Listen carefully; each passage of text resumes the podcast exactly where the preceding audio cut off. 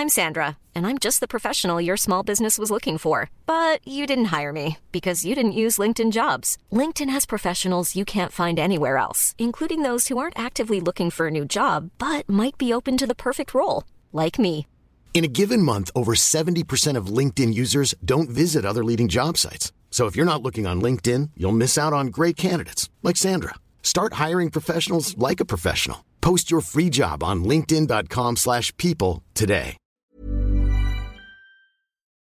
Rock et Folk Radio. Rock et Folk Radio, c'est l'interview de la semaine. Et cette semaine, nous avons la chance de recevoir un des groupes anglais les plus excitants du moment. Ils viennent de Leeds, ils font une sorte de post-punk, mais pas que, des petites boucles électro, un son qui de temps en temps tire vers Gorillaz.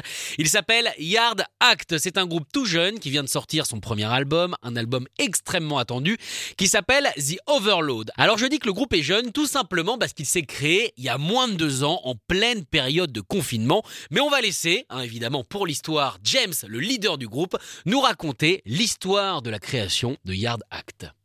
Yeah, well, yeah, Ryan, Ryan, who plays bass, was my friend who became my roommate, who then became my bandmate.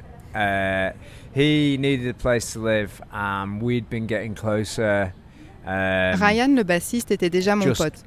Il est devenu mon coloc et ensuite mon coéquipier. uh, more En gros, il avait besoin d'un endroit où dormir et à cette époque, on commençait à se rapprocher. said, "Why don't you come stay in my On a des amis en commun qui nous ont months?" présentés.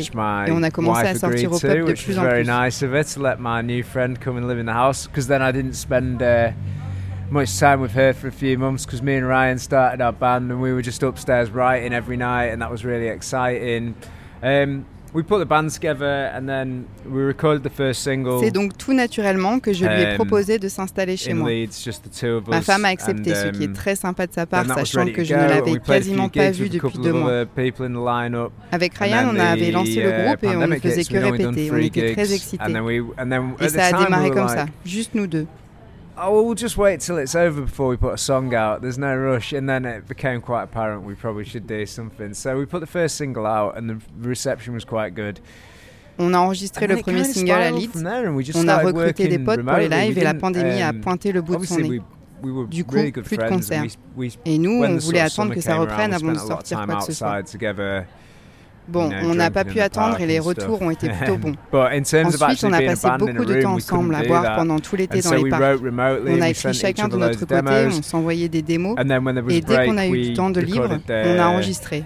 Puis ça a fermé à nouveau. On s'est re-retrouvés juste tous les deux avec Ryan. Everything was kind of in place, and C'est dingue en fait. Ça a été une création de groupe très fragmentée. Mais bon, qu'est-ce que tu veux y faire?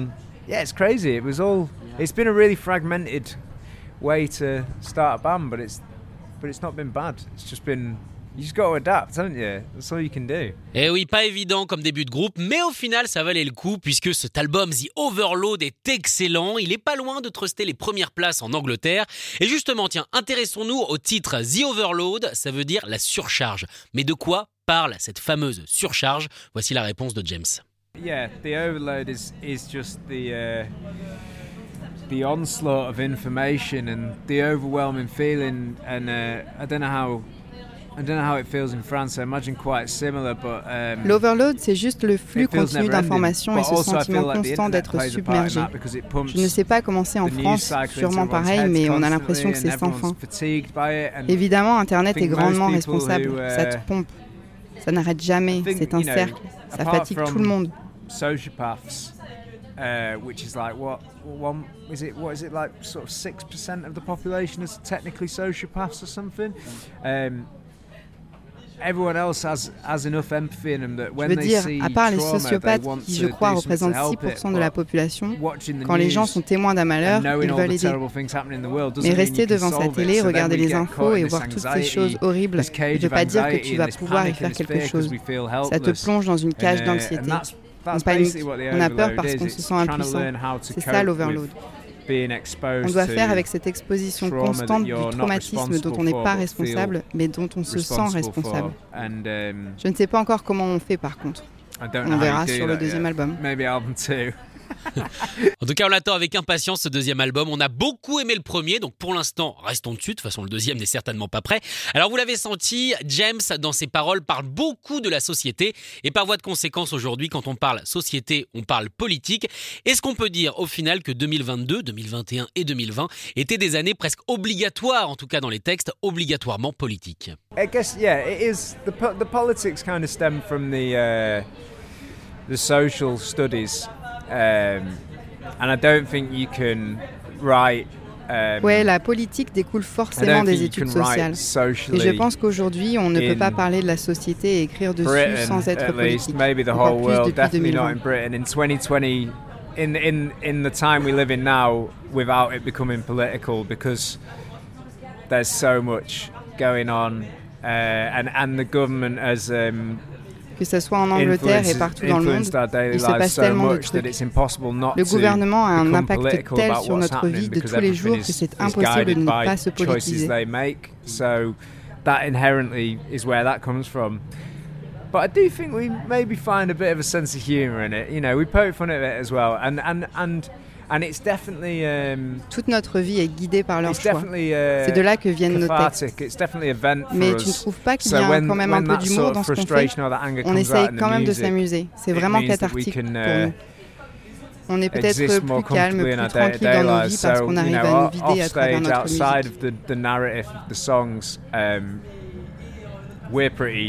Happy people generally. Like we, we get on really well and we have a good laugh. Um, Donc quand on sort de scène, on est des gens yeah, plutôt and I heureux. think the way you do that C'est à is ça by processing the things that stress you out through toute art, cette and colère. that's always how I've coped with it, and that's how that's what we use Yard Et ça nous emmène dans des Uh, endroits terrifiants comme Paris pour jouer des is, you concerts. know, getting to go places like Paris and play shows. That's the fun side of it, you know. Et pour Um, avoir assisté yeah. à ce concert, je peux vous dire que c'était un excellent live. Il a eu lieu au Supersonic Records, qui en plus de vendre des excellents disques, eh bien propose des showcases. En tout cas, un album qui enfin a été montré à un public, puisqu'on le rappelle, il a été enregistré durant le confinement. Du coup, j'ai demandé à James, est-ce que c'est bizarre de créer un album sans pouvoir avoir un retour immédiat du public?